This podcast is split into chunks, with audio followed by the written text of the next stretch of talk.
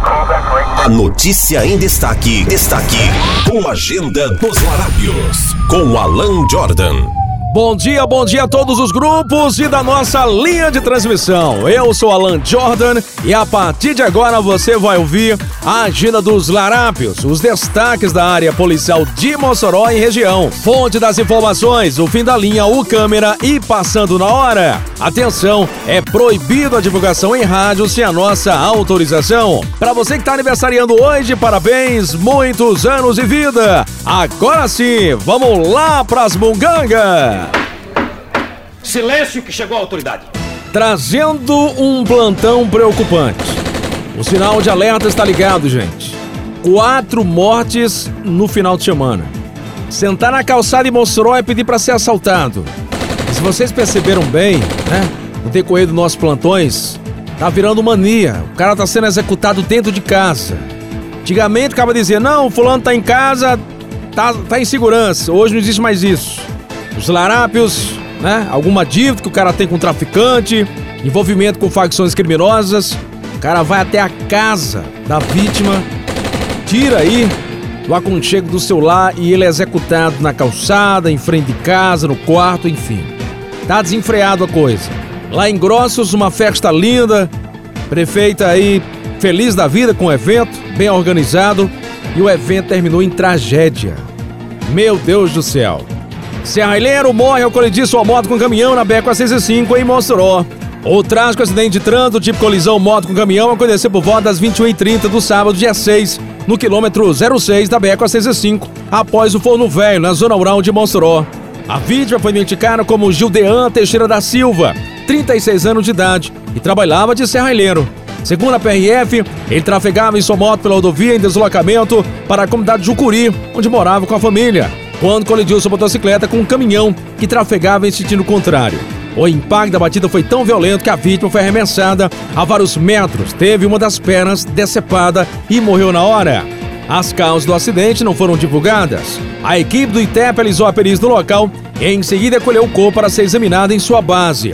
O motorista do caminhão permaneceu no local, acionou o serviço de atendimento de urgência e a Polícia Rodoviária Federal.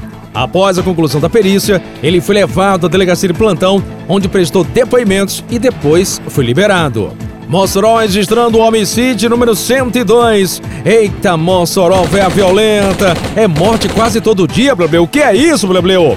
A violência, homicídio não dá trégua em Mossoró, a segunda maior cidade do Grande Norte.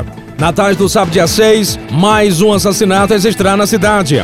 O crime aconteceu por volta das 15h30 na rua Dalton Cunha, no conjunto Abolição 2. A vítima foi identificada como Adriano de Souza dos Santos, 37 anos, natural de Curitiba, no estado do Paraná. Ele foi morto com vários tiros dentro do quintal de uma residência. Segundo a PM, a vítima estava em casa em uma vila quando cerca de quatro homens armados invadiram o local e começaram a atirar em sua direção. Adriano de Souza, tentando escapar dos inimigos, correu pulando muros de duas residências, mas foi alvejado e morreu no quintal de uma das casas. De acordo com o perito Denis Orozco, duas armas de calibre diferentes foram usadas na execução da vítima, ponto .40 e 380. Ainda não há informações sobre a motivação do crime.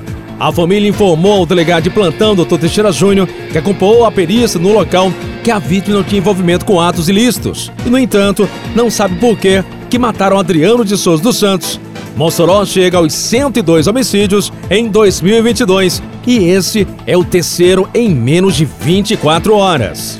Meu Deus! Três seguranças e uma bombeira civil foram baleados na madrugada do domingo, dia 7, durante uma festa beneficente na praia de Pernambuquinho, no município de Grossos. De acordo com informações repassadas pela Polícia Militar, os seguranças teriam abordado um homem ainda não identificado pela polícia e esse reagiu atirando contra as vítimas, que foram alvejadas e socorridas para a unidade de saúde da região. As vítimas, Luan Melo da Silva, de 25 anos, foi levado para o posto de saúde da comunidade de Pernambuquinho.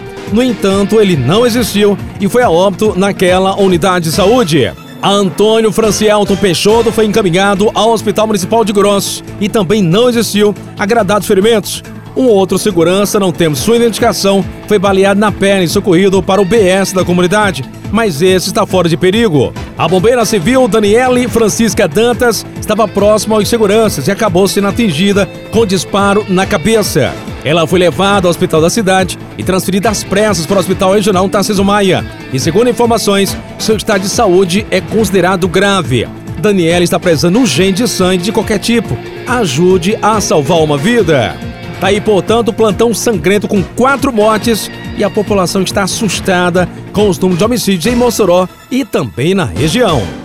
Foram as bugangas até o momento, eu vou ficando por aqui. Não esquece, de segunda a sábado tem a agenda dos larápios em mais de 180 grupos de WhatsApp de Mossoró e região. Obrigado a todos pela audiência e fique com Deus. Fique com Deus. 93 FM